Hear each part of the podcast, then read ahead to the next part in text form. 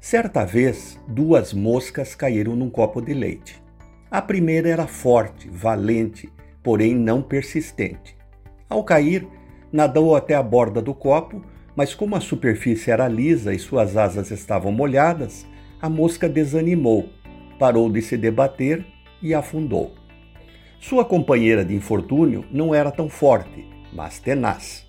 Continuou a se debater e a lutar. Aos poucos, com tanta agitação, o leite ao seu redor formou um pequeno nódulo de manteiga, no qual ela subiu e de onde conseguiu levantar voo. Tempos depois, essa mosca tenaz caiu novamente num copo, desta vez com água. Como pensou que já conhecia a solução do problema, começou a se debater, pois no devido tempo se salvaria. Outra mosca, vendo a sua aflição, pousou na beira do copo e disse: tem um canudo ali. Nade até lá e suba.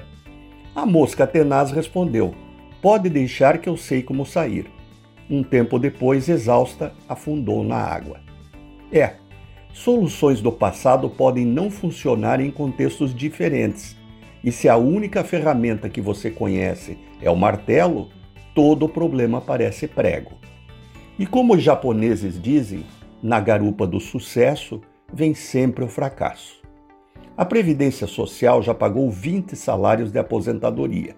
Hoje, não são mais do que seis, e serão só três salários daqui a 20 anos. E tem gente que continua na ilusão do passado glorioso. Previdência privada agora é fundamental. Renato Folador para a CBN.